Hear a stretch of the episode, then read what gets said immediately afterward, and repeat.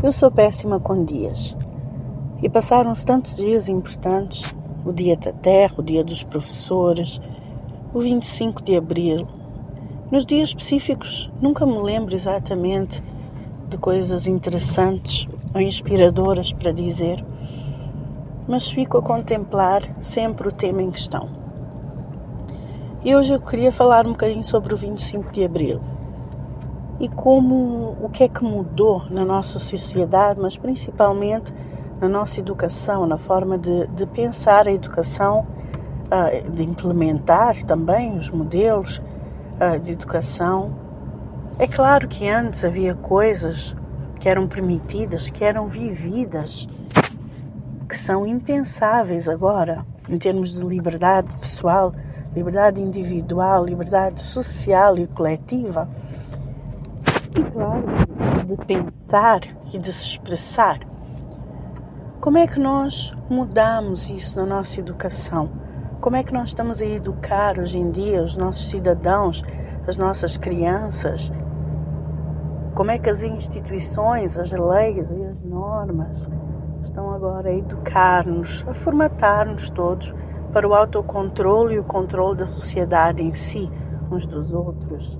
É claro que sabemos que muitas vezes pode soar anarquia ou caos, mas teoricamente já sabemos há muito tempo que a educação só faz sentido se for libertadora, se provocar um novo pensar, uma nova forma de estar, se uh, inspirar o indivíduo a ir mais além, além de si mesmo, além do que ele pensa, do que é, que é capaz.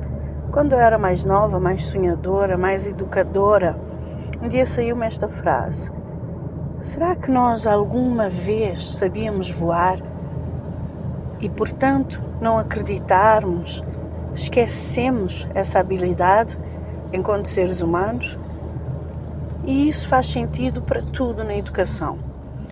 Se de repente agora decidirmos que não vamos continuar a ensinar as pessoas a nadar, vamos proibir a natação, daqui a muito tempo, muitas gerações, as pessoas terão esquecido que era possível nadar.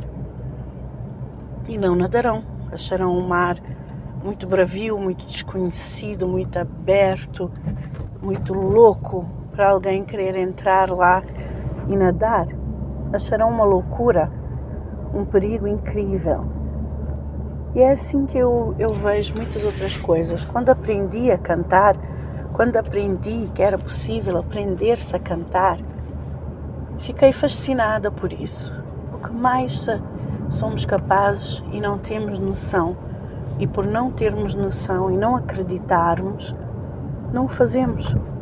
E muitas vezes as pessoas que o fazem são marginalizadas de alguma forma na sociedade querem sair da cerca do permitido, do incentivado.